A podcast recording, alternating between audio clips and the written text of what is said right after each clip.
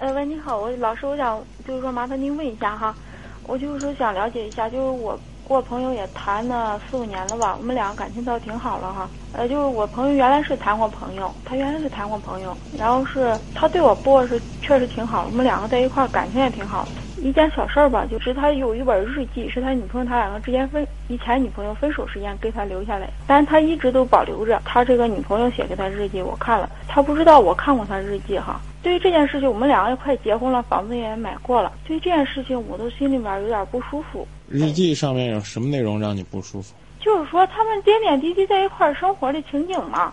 嗯，包括以前在学校之间生活，我就看着不舒服，所以说这个这件事情，就是说能不能给我男男朋友都挑明，把这个就是说尽量不要把他这种以前的生活带到我们之间这种生，呃，把这个阴影呢带到我们将来和我们两个生活之间，也不要带进来。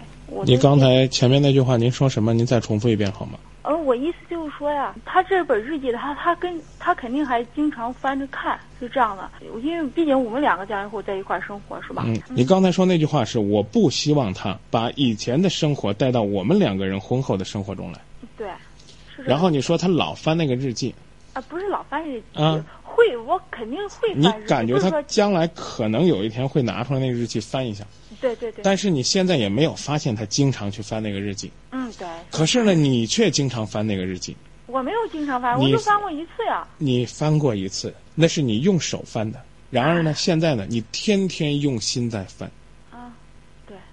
这是不是不好啊？你跟我说，你说张明啊，我能不能告诉我的男朋友，甚至是你的未婚夫，请他不要把过去的恋爱生活带到我们今天的生活里来？嗯。可是你是怎么做的呢？你看了一次日记之后，你天天心里边在翻，翻完了把那个日记合上，就说：“哎呀，我老公原来是这样和他的女朋友谈恋爱的。他要万一把过去这种感觉天天放在我们的感情生活当中回味，我该怎么办？”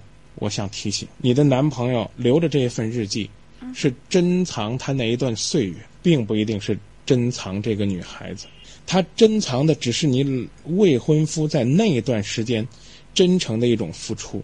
如果说他认识了你，就把他所有的过去那些能够引起他记忆的日记、信扔掉、烧掉，你觉得就能够代表他对你爱的赤诚了吗？他也没有把那些东西扔掉，可是他心里边不再想了。即便是他想起来那些纯真的、浪漫的回忆的时候，他依然会很欣慰地告诉自己说：“不论我的初恋多么美丽，我现在的爱情是最灿烂。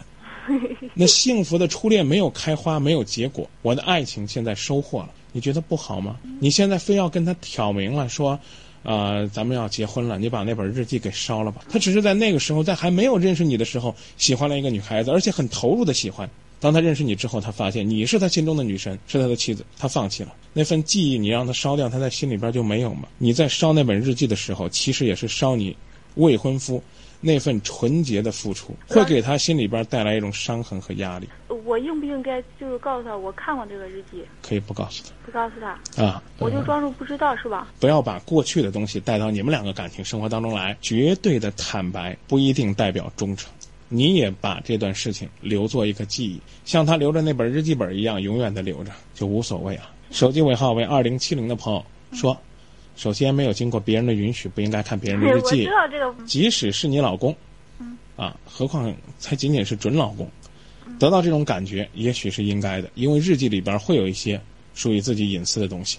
对。啊，所以我想，就当他是过瘾、过眼云烟，啊，笑看花开花落嘛。这个那朵花已经落了，现在该你的花儿开了，好好的呵护你的花。手机尾号五九七二的朋友和我的观点差不多，他说。